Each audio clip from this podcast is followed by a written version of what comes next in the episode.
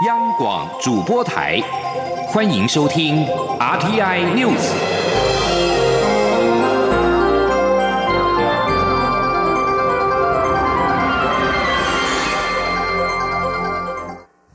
听众朋友您好，欢迎收听这节央广主播台提供给您的 RTN News，我是张顺祥。台北市第二选区跟台中市第五选区的立委补选落幕，分别由民进党的候选人何志伟跟国民党的候选人沈智慧各自守住蓝绿原本的席次，固守既有版图。被视为客家军的陈思宇则在这次的立委补选当中惨败，得票数没有破万。对于这个结果，台北市长柯文哲今天受访时表示，选。眼前的民调差不多就是这样，成功也是要写检讨报告，失败只是写的更多而已，没有什么。至于这是否影响他考虑阻挡的想法，柯文哲则是说，这和阻不阻挡好像没有什么关系。请记者欧阳梦平的采访报道。台北市第二选区立委补选二十七号投票，被视为柯家军的陈思宇得票数远不如蓝绿两党，甚至没有破万。台北市长柯文哲二十八号受访时被问到如何看待陈思宇的惨败，柯文哲表示，不管成功或失败，都是生命中的一部分。成功也是要写检讨报告，失败只是写更多而已，没有什么。由于柯文哲日前表示考虑阻挡陈思宇的选举结果，被解读是个重要的风向球。但柯文哲被问到此事是否会受影响时，表示这跟阻不阻挡好像没有关系。这次败选会影响到你阻挡的想法？有影响吗？所以没有影响吗？没有啦。其实这个这个人的思想是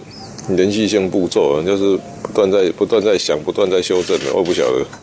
对于这次大败给蓝绿两党，是否因为缺乏组织战？柯文哲坦诚，在没有政党支援的情况下，基层动员非常困难。但他也指出，组织战不是一天两天，甚至一年两年可以做起来。至于自己的人气为何无法转到陈思宇的身上，柯文哲说自己的支持度在年轻人之中很高，过了四十五岁就开始下降，至今五年还没有其他人出。出现相同的模式，他自己想了很久，也问过许多人，包括政治学者，没有人能回答这个问题。对于蓝绿候选人都批评陈思宇阵营在选举过程中抹黑，并质疑柯文哲放纵，柯文哲则说自己去站台，但又不是他写剧本给陈思宇读，不可能百分之百下指导棋。选举时，候选人还是最主要的因素。中央广播电台记者欧阳梦平在台北采访报道。何志伟在台北市立委补选当中击败了国民党跟白色力量，赢得了胜利。对此，民进党主席卓荣泰今天表示，这场选举只是让民进党站稳了脚步。至于民进党未来跟无党籍柯文哲白色力量的竞合关系，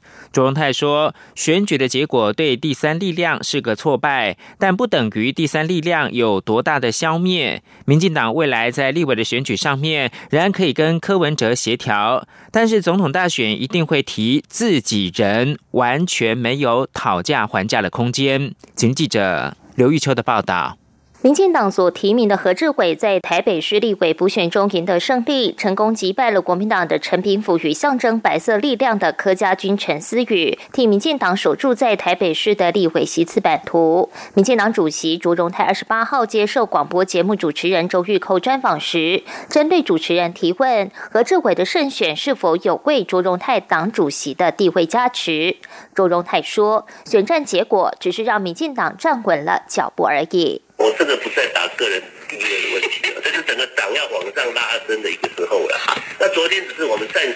站稳了脚步而已，我们更知道下来要怎么做，这个才重要。主持人也关切柯家军对民进党候选人是否有造成威胁。朱荣泰说：“年轻人参选是件好事，但应该要让人觉得他很有活力、创意跟想法。但陈思宇这次在选举中犯了一些选举上致命的错误，造成他一直没有办法拉抬声势，这对第三力量是个重大的挫折。但似乎也不等于第三力量会有多大的消灭。”而针对民进党未来与白色力量柯文哲间的关系，卓荣泰强调，民进党现在是执政党，总统大选的目标就是要保住政权，因此完全没有讨价还价的空间，一定会提名自己的总统候选人。但会不会提名柯文哲当副手？卓荣泰则四两拨千斤。我们可以在地委的某一些选区或者怎么样啊，做一些协调性的工作，在总统这一局上没有任何讨价还价的空间。哦，我们一定提名自己的人，用最大的力量让本土政权维系下来。会提名他做副总统吗？他没有这样的准备吧？第一场立委补选结束后，卓荣泰随即又对三月的台南、新北及彰化、金门立委补选定下保二抢一的目标，也就是保住原有台南、新北的立委席次，并希望攻下彰化立委这席。卓荣泰并说，他计划三月一号后长时间进驻彰化，对选民展现把彰化当成选举重镇的决心。中广电台记者刘秋采访报道。财经焦点。今年再生能源趸购费率即将拍板，被视为离岸风电开发商是否续留台湾开发的关键。经济部次长曾文生今天表示。台湾推动离岸风电的挑战，绝对不止趸购费率，还包括了经济、产业、金融、法律等等。要如何取得平衡，有效建立系统性的架构，是重大的挑战。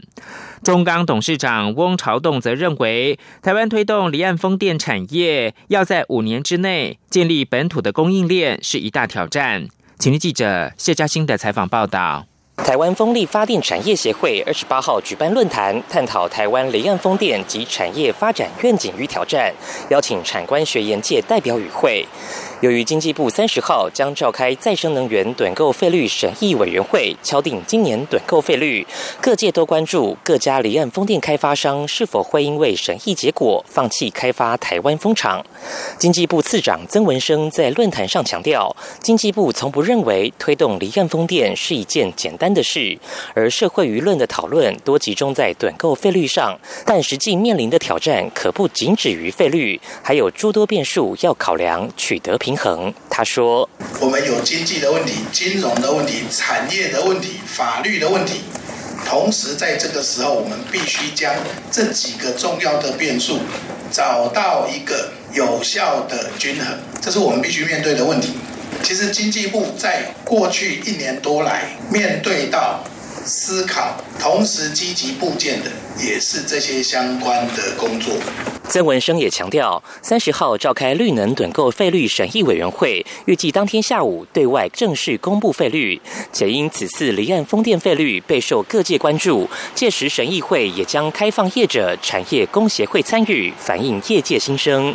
中钢公司董事长翁朝栋受访指出，台积电半导体业是台湾的骄傲，离岸风电则可能是下一个亮点产业。台湾应思考，只要风电还是风电产业，前者只需要交给外国团队包办，但若要风电产业，就需要培养本土供应链，这是一大挑战。尤其台湾国产化目标要在五年内达成，时间是国外的一半，难度更高。不过中钢肩负工程整合使命。会与外国开发商合作，将本土中下游产业整合起来。中央广播电台记者谢嘉欣采访报道。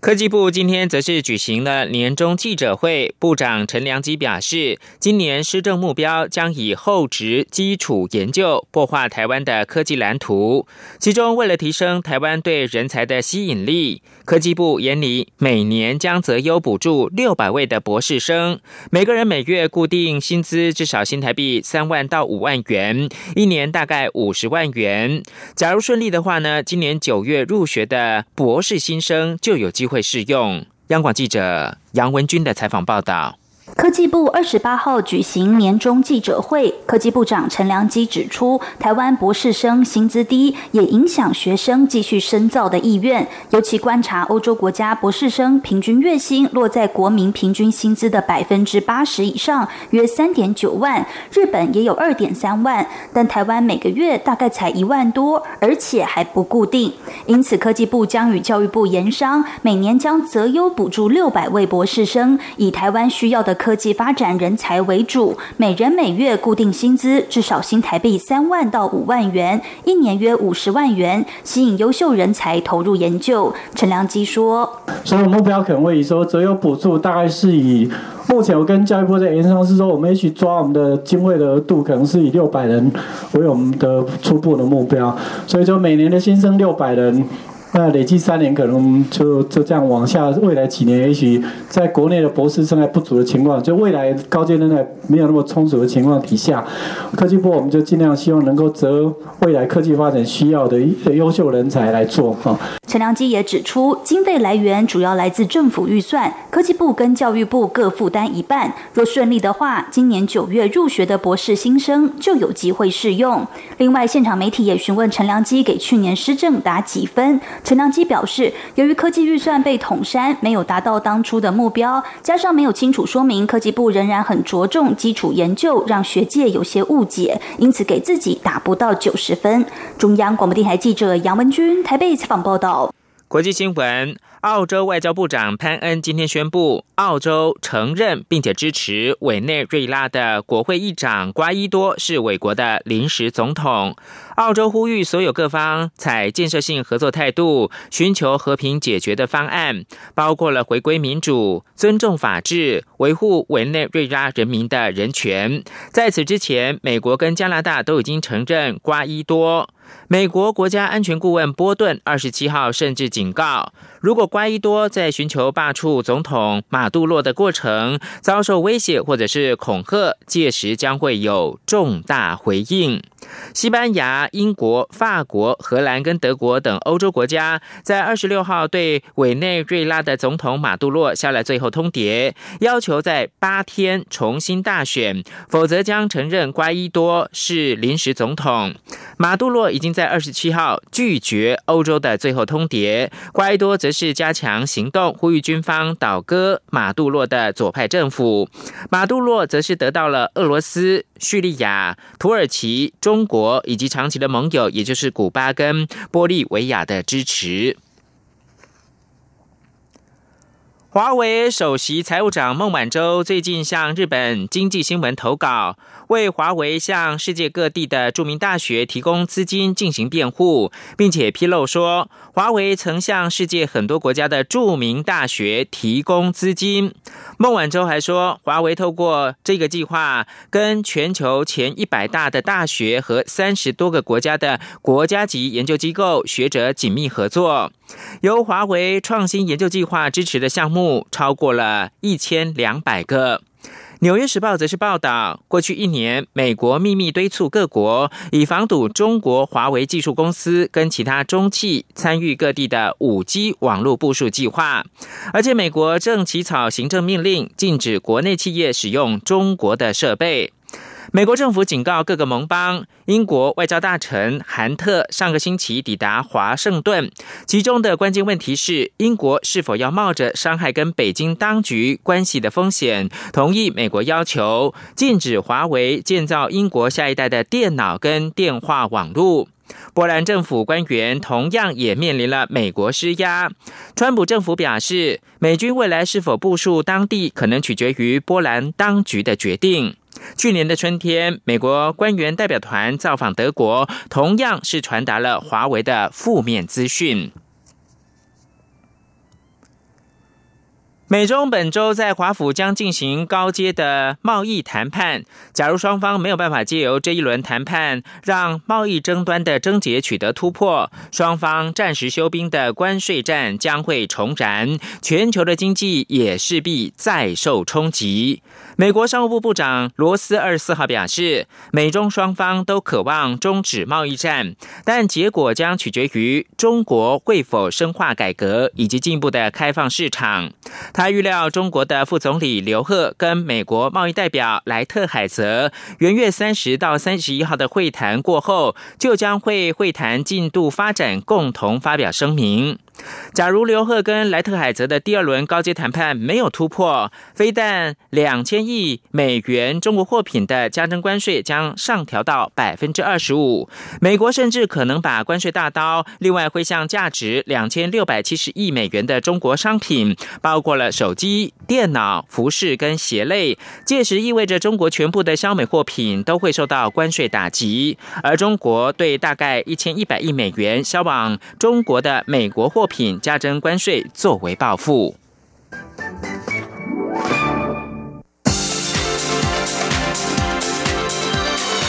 这里是中央广播电台台湾之音，欢迎继续收听新闻。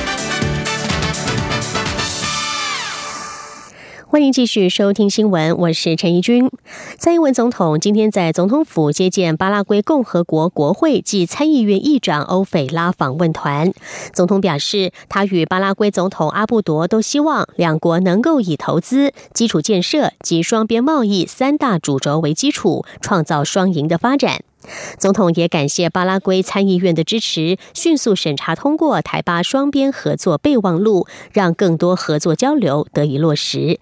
记者欧阳梦平的报道。蔡英文总统在接见时致辞表示，这是欧菲拉相隔十五年后再次来台访问，相信一定能够感受到台湾社会的变化与发展。蔡总统指出。过去六十一年来，台巴两国邦交不断加深。巴拉圭是他就职后第一次进行国事访问的国家，也是到目前为止唯一一个他造访过两次的友邦。而台湾也是巴拉圭总统阿布多就任后首次出访的国家，这印证了两国之间深厚的情谊。蔡总统表示，他与阿布多都希望两国能够携手合作，以投资、基础建设及双边贸易三大主轴为基础，创造双赢的发展。他也感谢八国参议院的支持，让两国的交流合作计划得以落实。蔡总统说：“现在我们两国在医疗、农业、教育等领域推动各项的合作计划，都有相当的成果。呃，借这个机会，我也要感谢。”欧菲拉议长阁下以及贵院各位参议员的支持，让我们两国的双边合作备忘录在去年签署之后，能够在一周内迅速的呃审查通过，让更多的合作交流可以落实。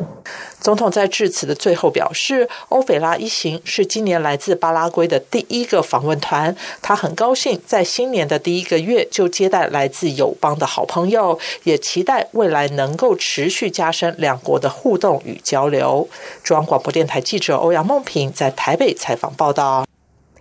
外交部今天表示，原本已经规划台湾智库国际事务部主任董思琪担任驻韩国代表处的政务副代表，但因为涉韩事务人力全盘考量，以及与董思琪深入讨论之后，同意撤销这项人事派令。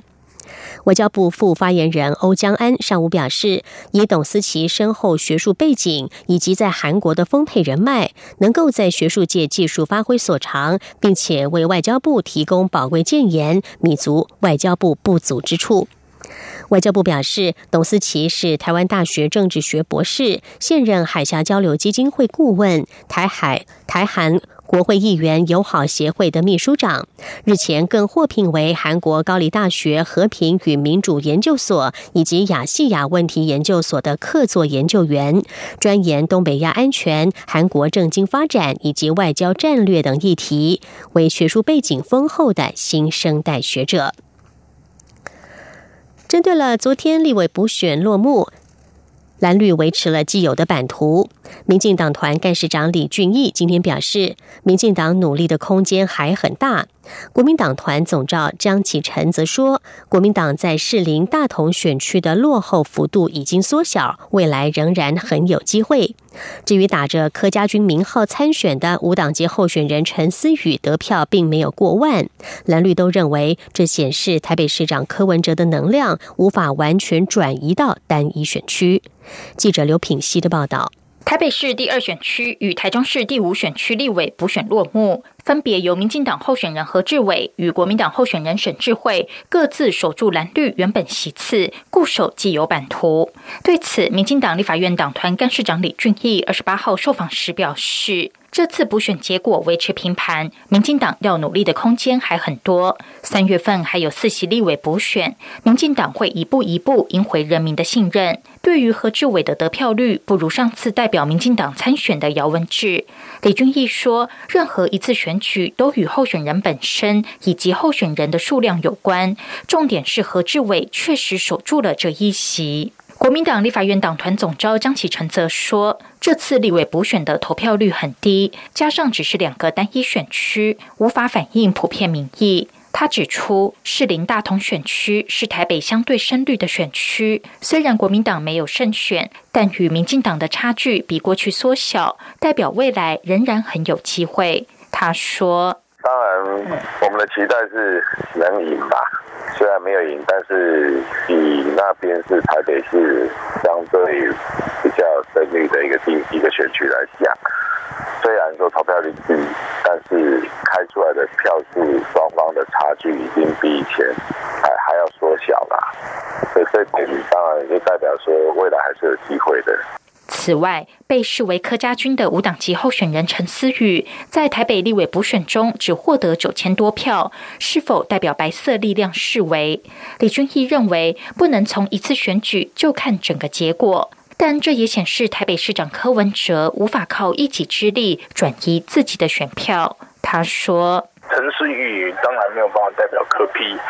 那科批也也也没有办法，就说靠一己之力，所有他的票都可以转移，哦，那这个才是值得观察的一个部分江启臣也认为，从陈思宇得票不佳的结果，可看出柯文哲的能量无法完全转移到单一选区。凸显出柯文哲在没有政党澳元的情况下，在基层选区选举可能会遭遇的挑战，也会让外界质疑未来柯文哲效应能否外溢到其他县市或是立委选举。央广记者刘聘熙在台北的采访报道。响应新南向计划，成功大学公共卫生研究所在上周起举办为期十天的公共卫生专题人才研习班，邀请了二十六名孟加拉公卫专家以及医师来台参加。孟加拉学者特别关注台湾在糖尿病的研究及治疗方式。这场研习将在明天结束。学者们邀请成大教授今年到孟加拉参加国际研讨会，持续深化双边在工卫方面的交流。记者陈国维的报道。近几年，在孟加拉健康科学大学与台湾成功大学老师的互访下，促成了成大这次举办专为孟加拉学者专家开设的公共卫生专题人才研习班，并由健康科学大学校长带领校内公卫学院、应用健康学院的院长、系主任，以及达卡大学、南北大学、孟加拉卫福机构国立预防与社会医学研究所的专家、主管及医师共二十六人参与。成大公共卫生研究所所长胡淑珍表。表示，这次带领孟加拉学者们了解台湾在失智症的照护、偏乡及都会区的社区营造以及青少年健康等，让他们清楚我国公共卫生现况，进而学习分析与处理健康不平等的问题。双方学者也在为期十天的研习中发表目前各自的研究内容。我们总共有九个老师，九个老师的所有的研究的专长而且领域，就做一个比较完整的介绍。让他们了解说，在成大，然后以及工位的领域里面，我们目前在发展什么。如果要协助他们的话，大概双方之间可以合作的一些研究项目。胡淑珍表示，孟加拉和台湾一样，都关注登革热防治、毒品药物滥用、肥胖以及第二型糖尿病盛行率逐年增加等问题。我们就介绍了大概糖尿病在台湾的情况，然后接着再做一些影响糖尿病的一些。相关的因子当然是以最近比较新的一些做法，然后我们怎么动用我们国家有用到的一些资料库。胡淑珍也提到，由于东南亚国家的工位相关师资还有许多人没有拿过博士学位，所以也希望透过这次研习，能吸引来访的学校往后推荐优秀老师来台攻读博士学位。未来如果回到自己国家进行工位研究，还可以由成大工位所教授以及当地老师共同指导，深化伙伴合作关系。中央广播电台记者陈国伟台北采访报道。为了防堵非洲猪瘟疫情入侵，农委会发布新规定，针对从非洲猪瘟疫区违规携带猪肉品入境，初犯会罚新台币二十万元的人士，如果没有当场缴清罚款，就会禁止入境。新规定执行三天，一共裁罚了六件。二十五号和二十七号各有一名中国籍旅客无法缴清二十万，因此遭到遣返出境。另外还有四名遭罚二十万的人士，有三位为台籍，不适用新规。另外有一名陆客，则是当场缴清二十万之后入境。未缴清罚款的人士，未来在罚款没有缴清之前，不得再入境台湾。至于已经出境之后，罚款该怎么缴？对此，房检局表示，目前给这些违规旅客的账号都是在台湾境内才能够汇款，因此出境之后，如果要缴清款项，可以拨打房检局的专线，届时会提供相关处理和服务。中国领导人习近平日前的一国两制相关谈话引发议论。中华港澳之友协会今天邀请香港民主党创会主席李柱铭来台座谈。李柱铭表示，北京提出的全面管制权和高度自治是互相冲突的，所以只要香港没有落实真正的民主，一国两制就绝对不可能实现。记者郑祥云、王兆坤的报道。香港民主党创会主席律师李柱铭表示，邓小平的一国两制是港人治港、高度自治，但中央在二零一四年发表一国两制在香港特别行政区的实践白皮书，却声明对香港拥有全面管制权。在高度自治与全面管制权这两个不同概念下，